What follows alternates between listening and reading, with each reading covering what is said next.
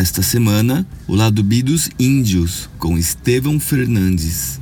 A gente tem 260 povos indígenas no Brasil, com quase 200 línguas diferentes. A partir dos dados históricos, a gente tem relato ah, de relações homossexuais, bissexuais em aldeias indígenas no Brasil desde o começo do século XVI. Você não tem relatos de, de, qualquer tipo de punição, de qualquer tipo de, de, de ação com, que a gente chamaria de homofobia nos termos de hoje. Eles aceitavam muito bem ideias de diversidade sexual, se for para a gente trazer isso para um linguajar contemporâneo. E me chamou a atenção sobre como é que não havia na literatura qualquer referência a um mundo queer entre povos indígenas no Brasil, apesar da minha experiência provar o contrário. Por que, que a gente não trabalha sobre isso no Brasil como há em outros países, né?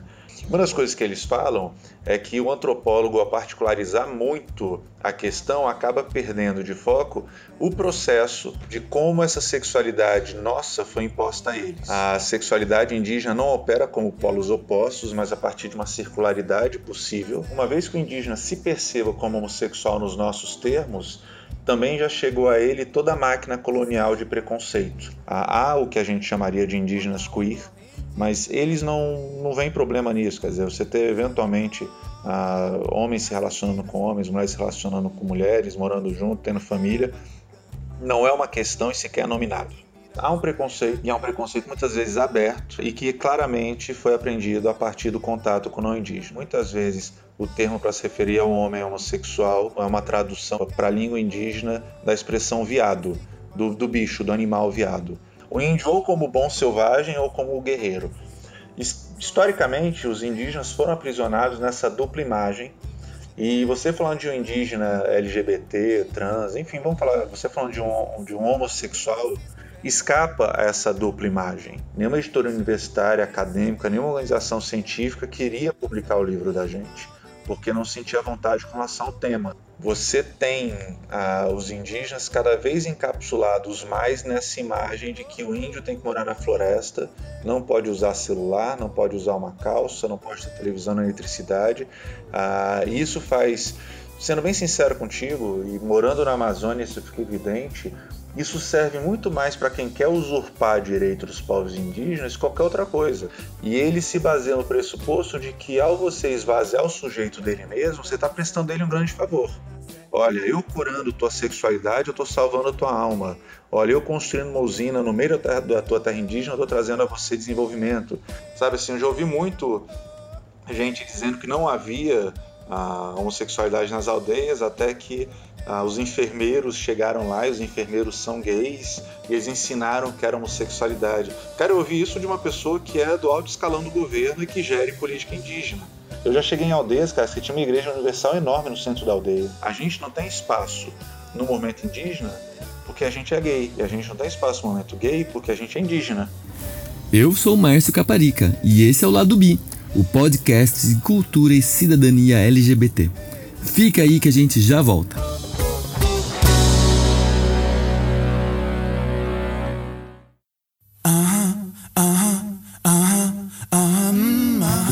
B, cultura e cidadania LGBT na real e com local.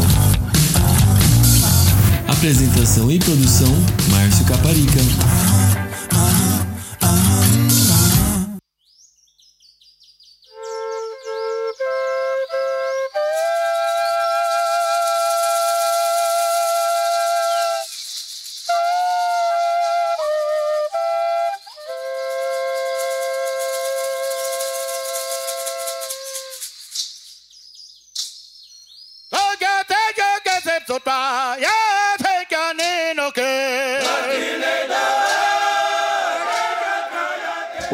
Internauta! Seja bem-vindo a mais uma edição do Lado B, o podcast de cultura e cidadania LGBT.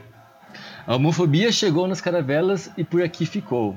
Assim, a colonização impôs a esses povos um sistema moral no qual a sociedade colonizadora se baseava e ainda se baseia.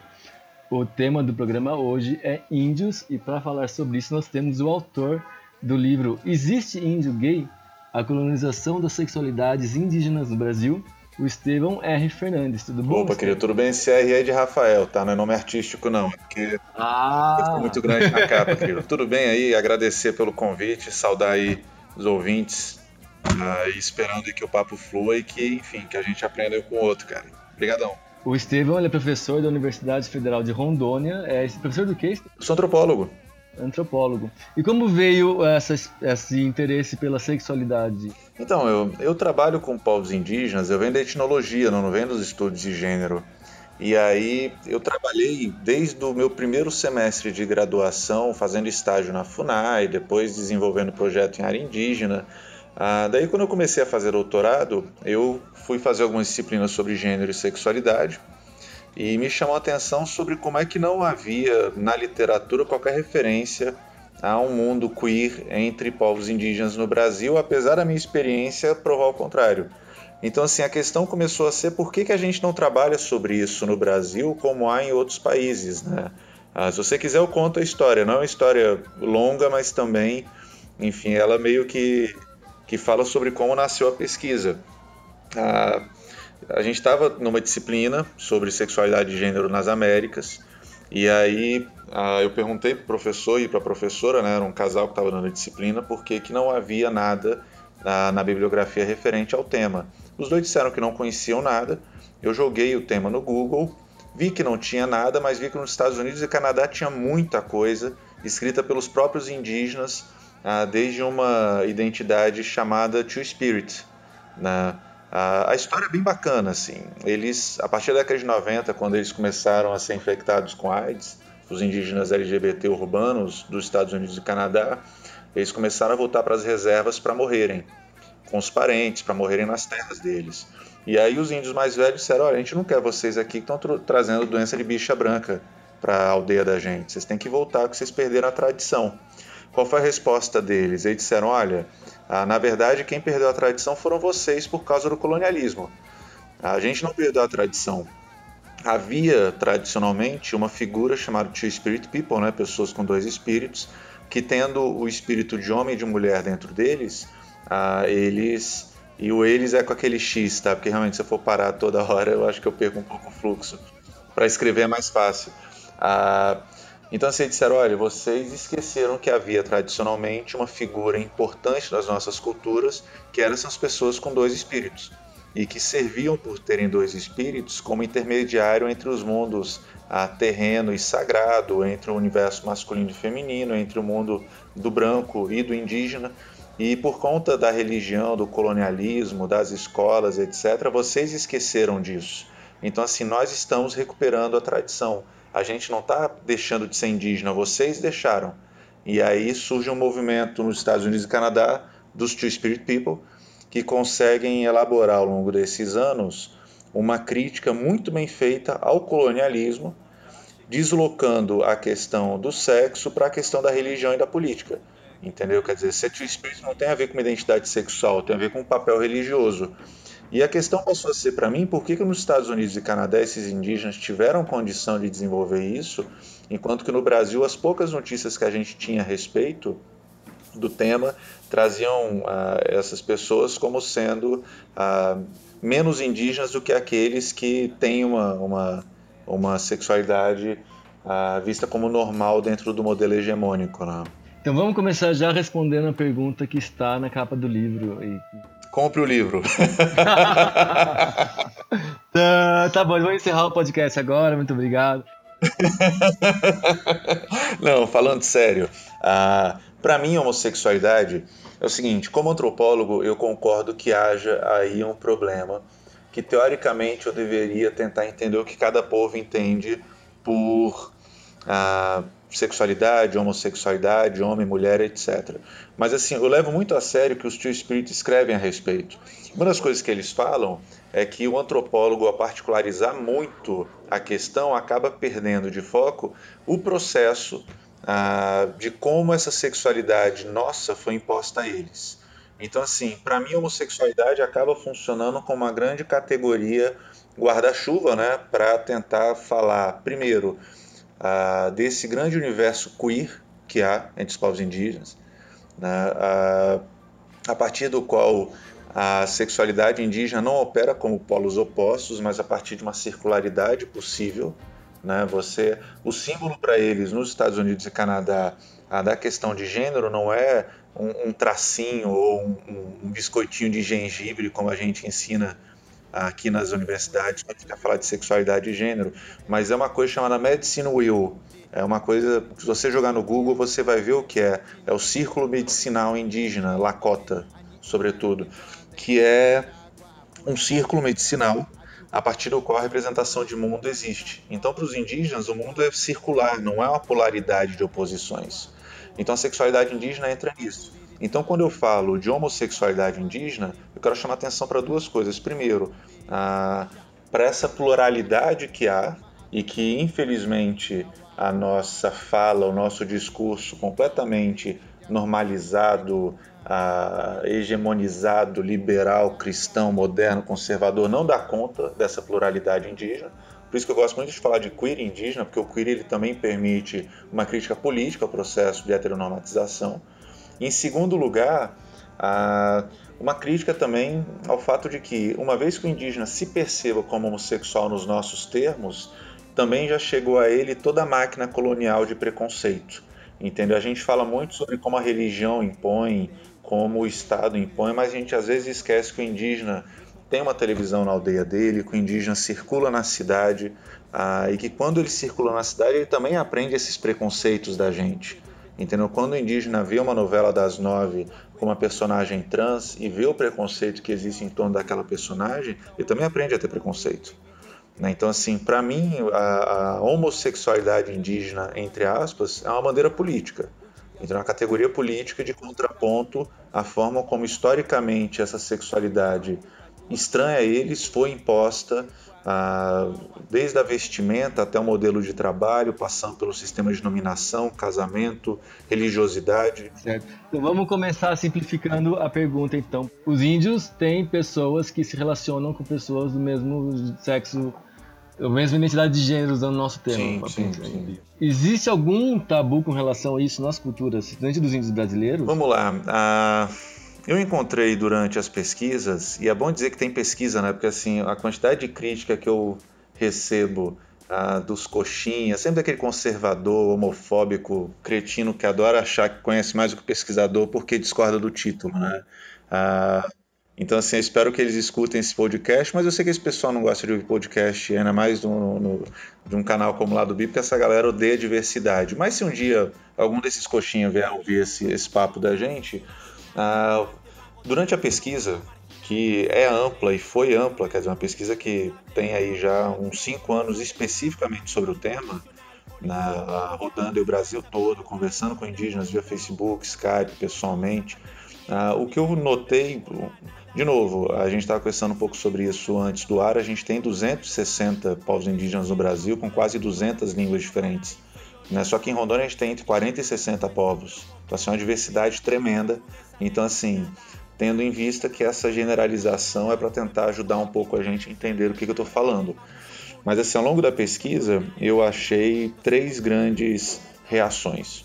A primeira, os povos indígenas, nos quais efetivamente não havia qualquer tipo de problema, se sequer tem um nome para essa orientação sexual, para esses afetos que na nossa concepção hegemônica ocidental, judaico-cristã, etc., uh, seriam fora do modelo hegemônico. Né?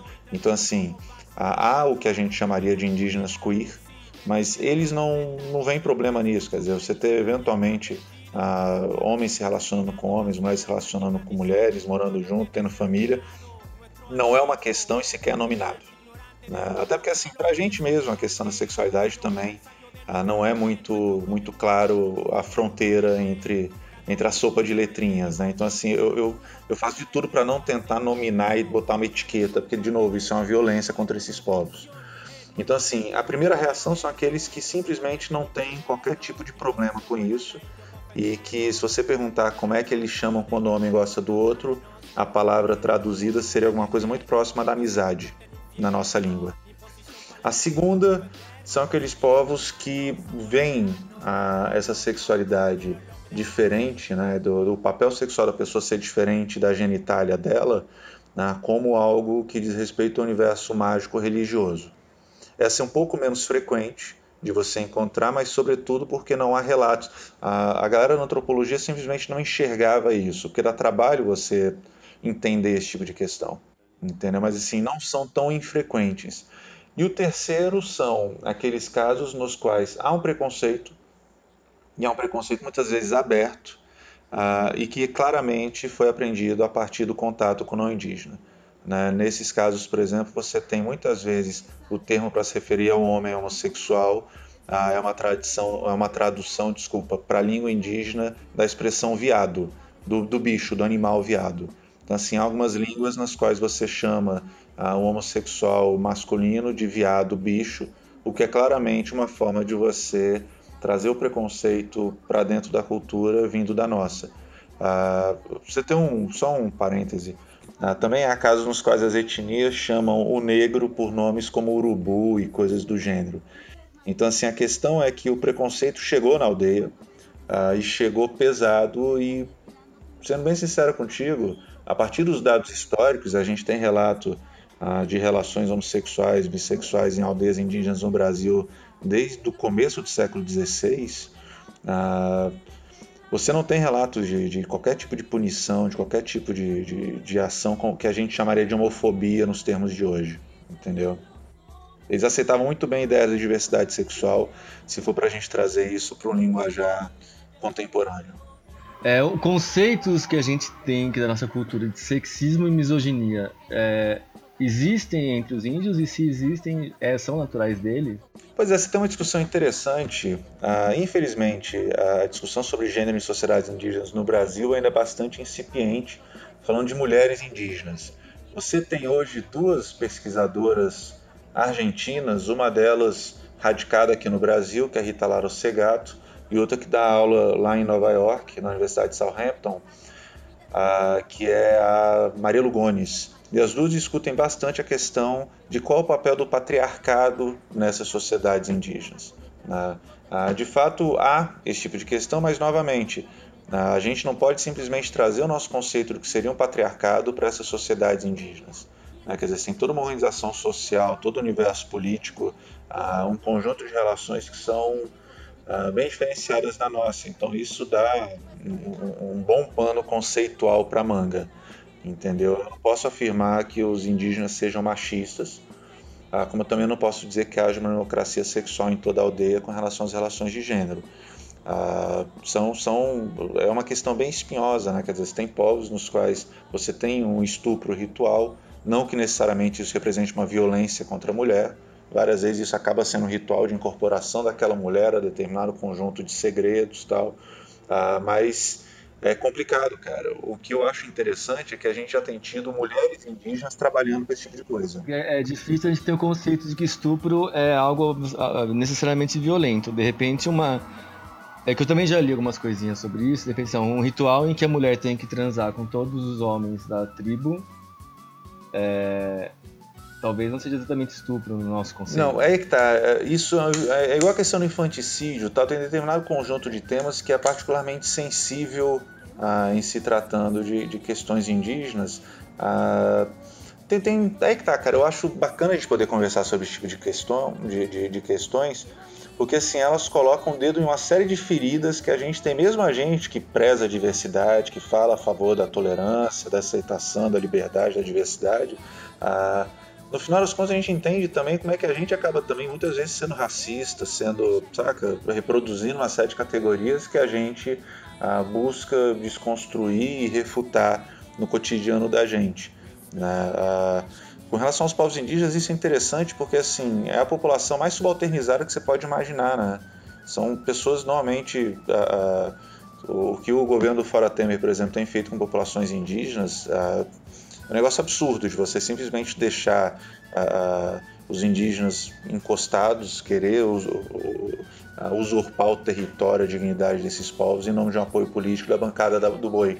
Né? Então, a mesma coisa com relação à, à, política ambiental. Os indígenas, eles quase sempre são a primeira população a sentir o baque uh, da falta de democracia de qualquer Estado que se pretenda democrático de direito. Entendeu? Era assim na ditadura militar, a coisa está voltando a ser. É, a gente na verdade tem, mesmo entre é, nós urbanos que nos consideramos é, civilizados e simpatizantes e amigos dos índios, a gente também tem uma resistência a considerar eles completamente seres humanos. Sim, atores políticos e tal.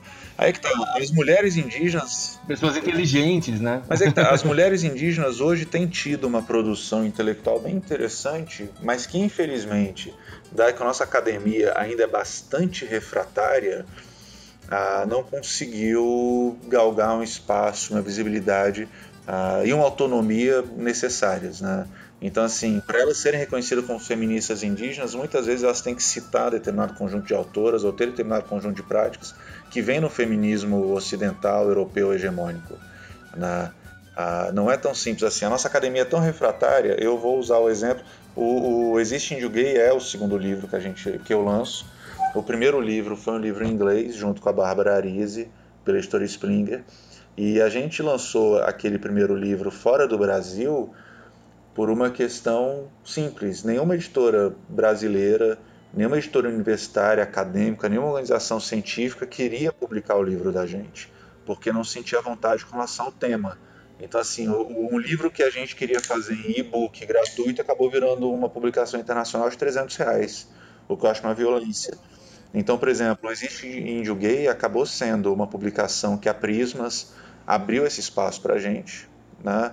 Que discute esse tipo de questão ah, e por um preço muito mais acessível. Então, assim, eu espero sinceramente que as lideranças jovens indígenas tenham acesso ao texto e comecem a se ver empoderados, né, para usar outra palavrinha da moda, para conseguir discutir essas questões no próprio seio das aldeias. A gente tem uma série de organizações indígenas no interior do Brasil que tentam pautar a questão a, da LGBTfobia, da transfobia, e que não podem, porque as lideranças indígenas não deixam, e aí esses jovens acabam se organizando em torno de associações de jovens indígenas para não poder botar no nome que eles estão discutindo a questão de sexualidade, né? A gente tem um outro conceito que talvez não se aplique, que é o de masculinidade. A gente aprende muito que os índios são guerreiros ou que eles lutam e tal lá, lá e que isso, a nosso entender, seria uma função, uma questão de masculinidade, ou seja, o, o, homem guerreiro vai lá e faz guerra e luta, e portanto é mais másculo. Sim.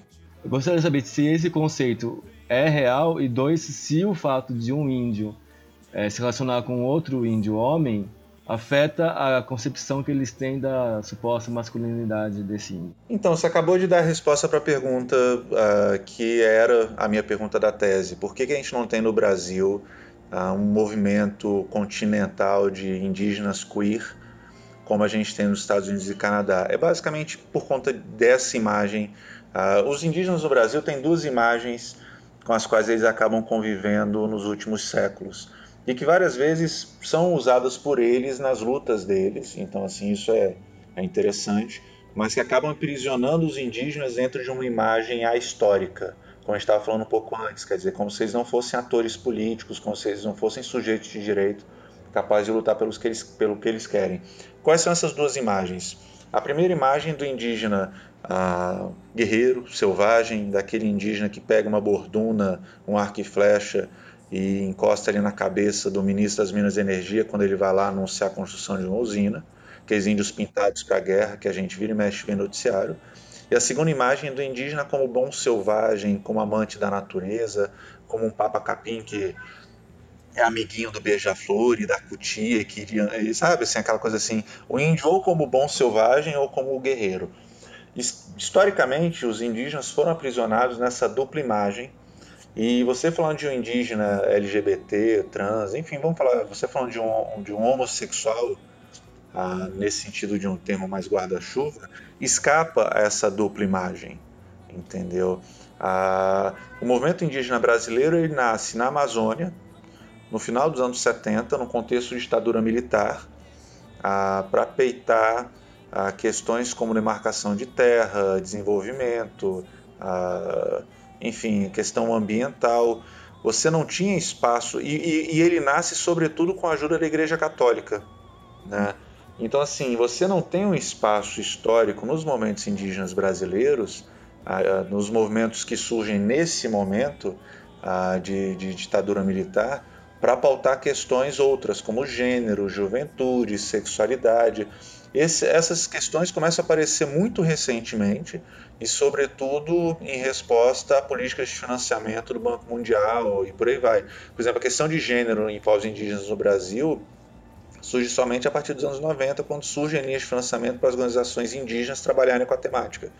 Então, por exemplo, você tem os indígenas cada vez encapsulados mais nessa imagem de que o índio tem que morar na floresta, não pode usar celular, não pode usar uma calça, não pode ter televisão nem eletricidade. Uh, isso faz, sendo bem sincero contigo, e morando na Amazônia isso fica evidente, isso serve muito mais para quem quer usurpar direitos dos povos indígenas que qualquer outra coisa.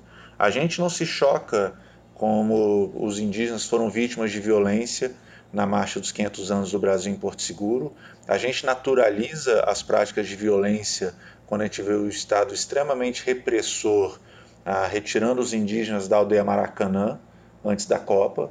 Né? Quer dizer, a gente não vê isso como sendo uma luta anticolonial, a gente não vê isso como sendo os, os pancararu que moram em favelas aí de São Paulo, a gente não vê isso como sendo uma resistência, a gente não vê como é que é por 500 anos você ser ensinado que tua religiosidade é errada, que teu jeito de andar é errado, que tua cor é errada. Né? Ah, eu gosto muito de dizer isso, o colonialismo, ele acaba... Aí que tá, eu não, não acho que dê pra gente pensar a homofobia sem pensar o racismo, a colonização, que são, né, é, faz tudo parte de um mesmo eixo discursivo. Sim, valorizar um, um certo aspecto da população. Sim, uh, na verdade, sim, o que a gente está falando, isso serve para os negros, isso serve para os gays, isso serve para os amazônicos, para os nordestinos. Essa grande narrativa acaba transformando o sujeito em uma nota de rodapé da própria história. E ele acaba esvaziando o sujeito dele mesmo. E ele se baseia no pressuposto de que ao você esvaziar o sujeito dele mesmo, você está prestando ele um grande favor. Olha, eu curando tua sexualidade, eu estou salvando tua alma. Olha, eu construindo uma usina no meio da tua terra indígena, eu estou trazendo a você desenvolvimento. Olha, eu queimando o seu pai, estou salvando ele do inferno. E por aí vai. Entendeu? Como se efetivamente a pessoa fosse culpada por ser o que é. E você acaba aprisionando as pessoas numa imagem que vem de cima para baixo, de fora para dentro. Sabe? Ah, e isso talvez seja o que une a questão dos indígenas, a questão da homofobia, a questão do racismo, do colonialismo. A gente aprende a separar essas caixinhas. E na verdade essas caixinhas elas confluem entre si, né? Tudo diz respeito ao poder e afinal de contas quem manda ah, quando você diz quais são as categorias que podem ser usadas para entender essas, essas outridades, né, essas alteridades. Por isso que é importante quando a mulher diz, olha, eu sou vadia e, e pinta no peito, olha, esse corpo é meu. Por isso que é importante quando a pessoa assume para si uma identidade queer.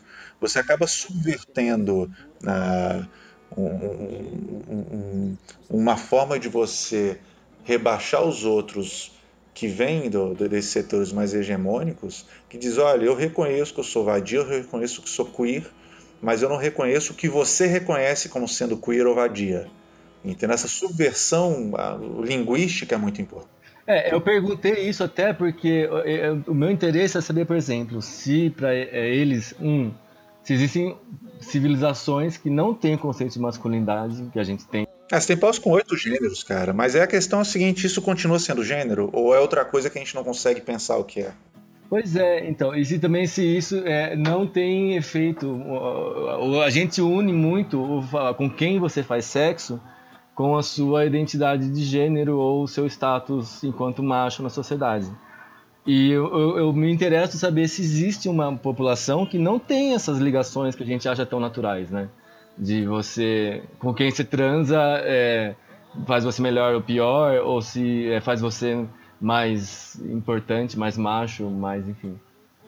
Sim, sim. Uh, tem um, um, aluno nosso aqui de Rondônia que ele faz pesquisa com Grinder e ele usa uma categoria, um marmudo. Eu adoro esse menino, cara. Uh, e ele usa para cá uma categoria que é muito usada lá fora, né, que é a tal do homo desire.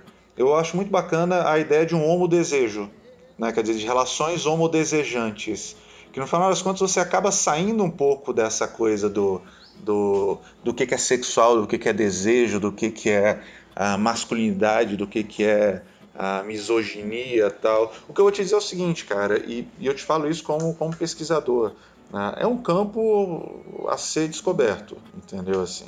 Ah, o maior desafio é, sobretudo, o fato de que boa parte das lideranças tradicionais indígenas não gostam de ver esse tipo de pesquisa acontecendo nas aldeias, mesmo que seja feita por indígenas. Né? Quer dizer, eu conheço alguns casos de alunos ah, e alunas que tentam fazer esse tipo de pesquisa, que eu convido, que inclusive ah, eu chamei para fazer parte do meu projeto de PIBIC aqui na, na Federal de Rondônia, e que disseram, olha professor, eu queria muito fazer isso, mas eu não posso, porque senão eu vou ter que explicar na minha aldeia o que, que eu sou. E todo mundo sabe o que, que eu sou, mas eu não posso sair do armário, porque senão minha família vai sofrer por isso. Então, assim, é, é, são pessoas. Tem uma aluna minha que diz: Olha, professor, eu sou lésbica, tem três primas minhas na aldeia que também são lésbicas, mas a gente tem que fingir que não é, porque chegou um pastor ali ensinando que era errado ser o que a gente é, apesar de a gente nunca ter sofrido preconceito antes disso. Puta, que bosta. Não, uma merda, cara. Tem alunos meus, tem um, um aluno muito querido meu na UNB, eu não vou poder dizer mais do que isso, que a gente conversava muito sobre o tema, até que ele falou, olha, cara, eu não posso fazer nada, porque como é que eu vou explicar para meu pai o que, que eu sou? Né? Quer dizer, eu estou aqui em Brasília, estou de boa, mas se eu voltar para a aldeia, ah, é aquela coisa, todo mundo sabe quem é, só que você não pode clarificar isso, porque senão você acaba ostentando também a carga de preconceito que vem junto. Né? E quase sempre, isso é uma desgraça falar, cara, mas quase sempre isso acaba vindo no bojo da atuação também de igrejas neopentecostais ah, essa bipolaridade, essa coisa que o Brasil se transformou nos últimos anos, também tem uma caixa de ressonância nas aldeias indígenas. Esse radicalismo que a gente tem aqui nos centros urbanos ah, acaba ecoando também nas aldeias. Né? Então, não é tão simples assim de trabalhar com esse tipo de questão. Por isso que eu faço questão de não, não nomear nenhuma etnia quando eu falo do, do, do, da problemática né? Quer dizer, se você vai ver o meu livro, se tu vai ver a tese e tal, ah, todo material que eu uso que cita etnias é material histórico. O material que eu uso mais recente eu faço questão de não nomear, justamente para não ah, suscitar nessas populações um sentimento de repulsa que eu sei que ele já tem latente.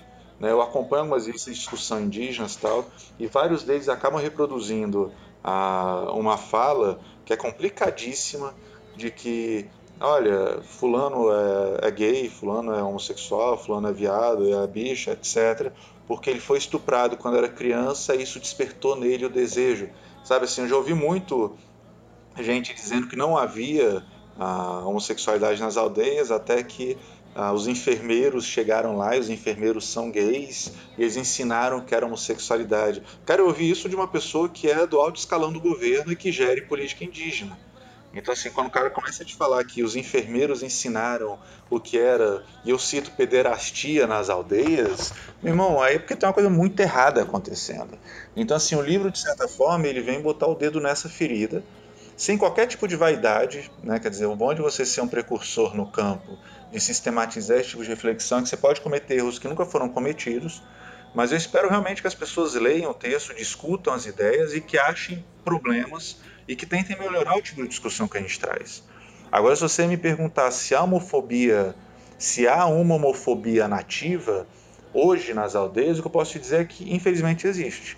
Não é uma, homofobia, é uma homofobia das aldeias, mas não é uma homofobia nativa. Povos que até pouco tempo atrás conviviam muito bem com, com a, a diversidade de papéis sexuais dentro da aldeia, hoje são, enfim, ah, bem preconceituosos, tá? Uma, um outro conceito cultural que a gente tem, que a gente acha muito natural e intrínseco à civilização, é a monogamia. Sim, sim, sim. E, ela acontece hoje também por causa entre os índios por conta de imposição cultural dos brancos ou não acontece? Não acontecia e agora acontece? Como é Tende que é? a diminuir a monogamia pouco, entre eles? Ah, tendeu a diminuir um pouco, ah, não só pela questão ah, da religiosidade, mas sobretudo porque, ah, dado que os indígenas agora são restritos territorialmente, eles tiveram que ter novos arranjos familiares e que dessem conta também da escassez de recursos que eles têm. Então você tinha etnias que antigamente o cara podia ter até seis esposas. Ele hoje tem duas ou três, porque isso garante a ele um conjunto de alianças políticas dentro da, da etnia, né? Ah, mas que não necessariamente ele pode manter muito mais casamento do que isso, porque o território é pouco, a caça é pouca. Então, assim, há uma escassez de recursos que se ele vai distribuir entre seis, uh, seis proles, né, entre seis, assim, se você tem seis esposas, tem 36 filhos, por exemplo. Né? Então, assim, para você conseguir sustentar isso é muito mais complicado que você ter duas ou três mulheres tendo 20 filhos. Entendeu? Assim, a gente pensa que não, a gente acha que os índios estão todos felizes, mas assim, eu quando acompanhava a questão da saúde indígena, meu, você tem índices africanos de, de saúde, de fome, de desnutrição, de mortalidade em aldeias indígenas. Né? Infelizmente, ah, o boom econômico dos últimos sei lá, 15 anos não chegou até os povos indígenas. Você acaba tendo. O, o contrário você não chegou a descobrir de, de é, poliandria. Não existe. Em alguns povos existe. Historicamente, inclusive, você tem textos interessantíssimos. Tem um texto do Roque de Barros Laraia sobre o assunto. Ah, existe, existe. Ah, é, de novo, cara, você tem 260 povos no Brasil. Ah, os arranjos familiares que você conseguir imaginar no país existem. Entendeu? Uns mais frequentes, outros menos frequentes, mas existe entendeu? Ah, aquele arranjo básico dos tupi, por exemplo, de irmãos casando com irmãs entre si e tal, ah, super comum, sabe assim. Ah, mas de novo, infelizmente, a nossa sanha por querer gerir o desejo do outro acabou chegando lá, entendeu? Você conseguir controlar os afetos, a sexualidade, o desejo, os casamentos numa aldeia é você conseguir fechar, você conseguir botar a cereja em cima do bolo da colonização, entendeu? E esse foi o esforço histórico do Brasil. Uma dúvida que eu tenho pessoal é o quanto que o branco tem que estar lá para manter isso. Tipo, no momento que o, o, o pastor é, evangélico sair de lá, quanto tempo demora para eles voltarem para falar, meu, o que a gente fazia antes era de repente mais legal porque a gente fazia? É uma boa pergunta. Eu conheço, na minha experiência pessoal, aconteceu uma coisa interessantíssima numa aldeia do Pará, eu não vou dizer qual a etnia, ah, que os indígenas eles moravam muito perto de um núcleo urbano. A aldeia era bem antiga, tinha luz, a telefone, era bem próximo assim numa BR, na periferia de uma cidade. E aí isso fez com que os jovens indígenas começassem a consumir droga, começassem a consumir álcool, e isso criou muito conflito na aldeia. Em algum momento, os mais velhos disseram o seguinte: olha, a gente não quer isso. Vocês podem ficar com eletricidade, podem ficar com a BR de vocês. E montaram uma aldeia bem longe. Eu acho que quando eu fui para essa aldeia, um cara, eu cheguei cheio de carrapato, assim, era, era bem longe. Assim, eu cheguei com lama no joelho, cara, no meio da Amazônia. Ah, os velhos montaram uma aldeia lá na puta que pariu, onde dava tanto trabalho chegar que você não conseguia chegar com uma garrafinha então, assim, há esse movimento, uh, mas, assim, infelizmente, várias vezes o pastor só sai da aldeia depois de ter feito dois ou três indígenas diáconos, depois de ter batizado o, o, o cacique, entendeu? Depois de ter montado. Eu já cheguei em aldeias, cara, que tinha uma igreja universal enorme no centro da aldeia. Sabe? Então, assim, ainda que o não indígena fisicamente não esteja mais lá, o estrago já está feito. O que não quer dizer efetivamente que o indígena perca a cultura dele. Muitas vezes, muitas vezes mesmo, ele acaba tendo uma leitura do cristianismo a partir da perspectiva dele. Ele acaba tendo uma apropriação ah, desde de, de a perspectiva dele. Mas há determinado conjunto de, de ensinamentos que efetivamente são impostos. Né? Quase sempre aqueles que dizem respeito à gestão moral dos corpos indígenas. A questão da roupa, a questão do casamento, a questão de de publicamente o que pode ou não ser feito na aldeia e por aí vai. Os textos históricos que você analisou falavam muito de pederastia, ou seja, de homem que né, trepa com homem. É, existe registro de lésbicas e hoje em dia, assim, a gente tem que sempre considerar, né, que está falando, o que seria a, a sexualidade natural deles e a que os brancos trouxeram. Lésbicas, naturalmente, para eles, eram algo mais ou menos considerado do que gays? Cara, eu não gosto muito de, pensar nesses termos assim. Ah, de novo, a gente tem relatos históricos, tem, tem muita coisa escrita, muita coisa escrita, desde a, do Amazonas, por exemplo, a lenda das Amazonas aqui no Amazonas. Né? Quer dizer, o rio Amazonas tem esse nome porque ah, o francês Alcarvarral teria visto um grupo indígena só de mulheres, mas você também tem, entre os Tupinambá da costa brasileira no século XVI e XVII, relatos de mulheres, e aí eu cito textualmente, para quem chamá-las de, chamá de mulheres seria uma ofensa, entendeu? Mas você também tem uma estrutura de matriarcados. A Isani Calapalo, por exemplo, ela fala em uma dessas uh, conferências LGBT, acho que foi de 2013, não lembro de que ano, como é que antigamente as sociedades indígenas do Xingu eram matriarcados, eram mulheres que mandavam, e muitas vezes a sexualidade entre mulheres era algo visto como normal. Eu evito essa, essa expressão natural, por isso que eu. Enfim. Ah, era algo visto como normal, mas quando os agentes do contato, os missionários chegaram lá, eles disseram o seguinte: olha, com mulher a gente não conversa. Então, assim, você começa a criar a imagem de que as lideranças indígenas são masculinas. Então, assim, o papel da mulher, historicamente, acabou sendo relegado a um segundo plano, sabe? Ah, o colonialismo, ele é hétero e é misógino. Não dá muito para para falar, saca assim, não, não... Você tem uma literatura interessantíssima na, na América Espanhola que faz uma leitura psicanalítica de como ah, os marcos territoriais dos espanhóis são visivelmente falos. É uma piroca que o, a primeira coisa que o espanhol faz quando chega numa aldeia indígena é botar um pirocão de pedra em praça pública e chamar aquilo de marco. Né? Então, assim, é meio que por aí, cara. Eu acho que, que, que é masculinizar no pior sentido da palavra, se é que tem um bom sentido para essa palavra, uh, os hábitos, os desejos, os afetos daquelas comunidades que estão lá. Entende? Você querer com que todos os homens, como você disse lá atrás, sejam machos viris monogâmicos, sacou? Uhum. Ah, isso. É você falou que nos estudos da, da, da, dos, dos, antropólogos indígenas nos Estados Unidos existe essa, essa identidade dos dois, de dois espíritos, que é uma coisa lá. Existe algo equivalente entre o pessoal do Sul?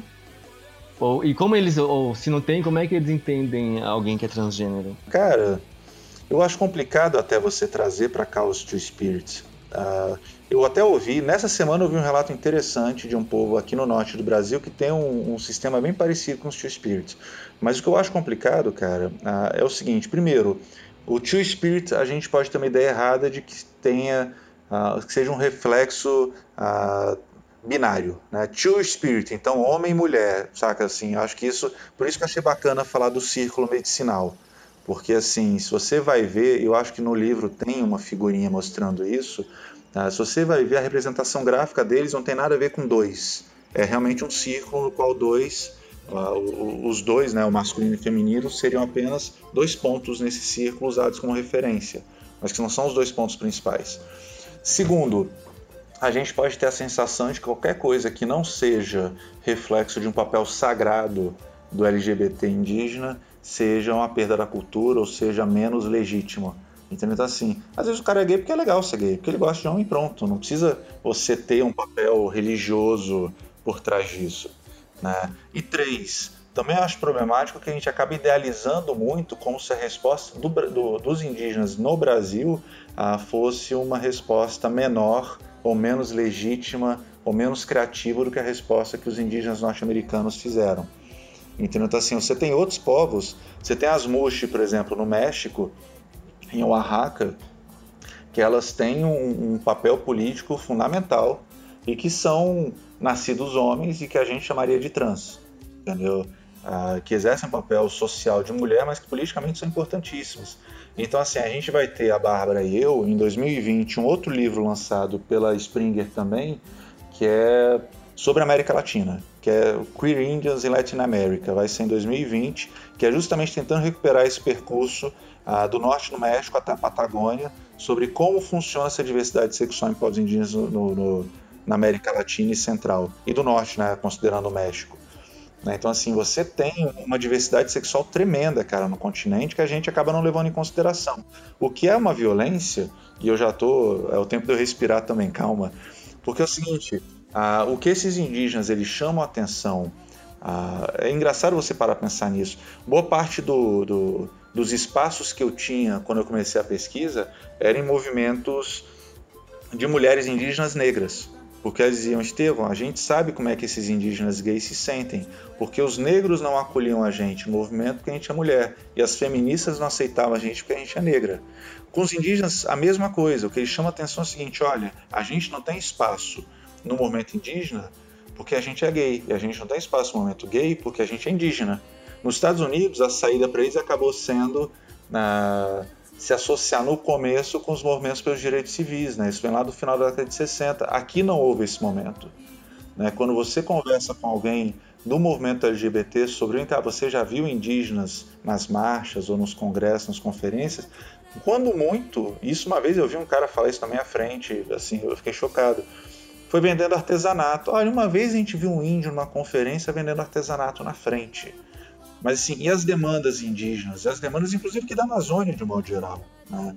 Quantas vezes no momento LGBT do Centro-Sul escuta falar de cidades como Parintins, Manaus, Boa Vista? Né? É muito raro. Para finalizar, então, você também levantou a questão do, do HIV que causou uma mobilização lá no norte. Sim. HIV penetrou a população indígena daqui, dos índios brasileiros, e como isso acontece? Você tem alguns. Do ponto de vista de saúde, você tem duas questões muito evidentes aqui no Brasil envolvendo povos indígenas uh, e sexualidade. A primeira, infelizmente, é a questão do HIV. Né? A boa parte aí o pessoal que trabalha com saúde me deu esses dados, qualquer pessoa que tem na internet consegue achar isso no VigiSUS, é, boa parte dos casos de HIV positivo entre indígenas no Brasil são de jovens indígenas homossexuais que moram em ambiente urbano. Quando eu converso com as pessoas sobre isso, eles dizem que a gente não pode pensar uma política de acolhimento específica para esses indígenas, porque a gente iria de encontro à pauta do momento LGBT que por anos, e aí eu entendo, tentou se descolar da questão da AIDS. Eu entendo mesmo, só que assim, a gente está falando de um outro contexto cultural, com outro problema, não, não, né? quer dizer, acho que, que, que, a gente tem que entender que a questão é outra. O segundo problema, e esse talvez seja muito mais avassalador, seja a questão das agressões, dos homicídios e dos suicídios motivados por preconceito ah, em aldeias. Então, assim, é bem frequente indígenas se suicidarem porque são vítimas de preconceito é bem frequente, infelizmente. Eu escutei muito dessas histórias. Ah, indígenas sendo mortos, inclusive, pelos próprios pais nas aldeias por ter uma sexualidade fora da norma do não indígena. Entendeu? Então, assim, a questão da saúde mental e a questão ah, da prevenção às DST são coisas que, infelizmente, o Estado ainda não viu como questões ou que opta por não trabalhar diretamente junto a essas populações. Então, assim, é muito mais fácil você chegar. Claro que eu estou simplificando, tem muita gente boa na saúde, mas ah, é muito mais fácil você chegar numa aldeia enfiando uma banana, uma camisinha, do que efetivamente você ter que discutir abertamente a questão da diversidade sexual e do acolhimento desses jovens. Bem, sempre que a gente chega ao fim do programa, eu dou uma oportunidade do convidado se autopromover. Então, Estevão, esse é o seu espaço autopromova-se em qualquer coisa que você quiser, livro, é, website. Eu, eu te agradeço pelo espaço, eu agradeço a paciência de conseguir ficar 40 minutos me ouvindo, falando, assim, espero não ter falado uma coisa especializada. Imagina, eu na verdade tô cortando aqui porque eu tinha tanta coisa para perguntar ainda, mas falei, mas eu tenho, me chame me dois no programa, cara, que a gente conversa aí. Com certeza. Ah, Nossa. Mas assim, eu odeio me autopromover porque assim, a academia já gosta muito de ouvir o som da própria voz, né, cara? A gente adora bater uma punheta mental e achar que a gente entende alguma coisa. mas assim, se possível, quem tiver interesse, entrar lá no site da editora Prismas tal, procurar lá por Estevão Fernandes, procurar lá de Ginho de Gay, quiser adquirir um livro, ah, eu vou ficar super satisfeito e mais satisfeito ainda para quem quiser me adicionar no Facebook e tal, ah, quiser me mandar uma mensagem dando opiniões, críticas, sugestões. Ah, eu acho que assim, conhecimento tem que ser feito coletivamente. Então, quem tiver interesse, quiser adquirir o livro, ler os textos, cara, a porta está aberta para a gente conversar, discutir e aprender mais, tá bom? Perfeito. Então, Estevão, muito obrigado. E a gente com certeza vai conversar, talvez daqui a uns seis meses de novo, para ver como está evoluindo e como é que tá o próximo livro, que eu já fiquei curioso para ler também. Valeu, querido. Um abração para ti e para todo mundo. Muito obrigado. Valeu. Falou. Tchau.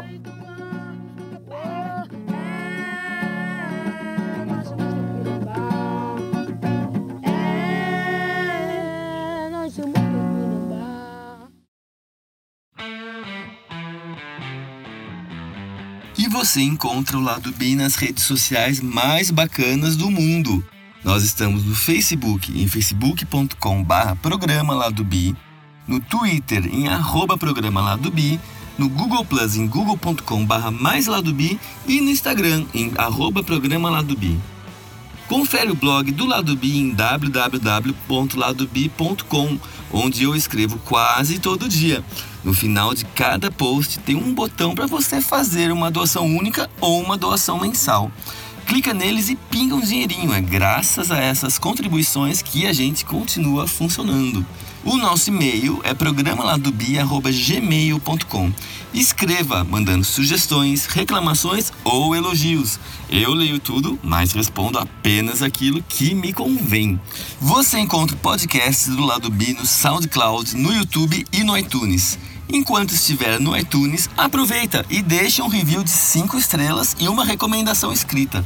Assim a gente fica mais popular.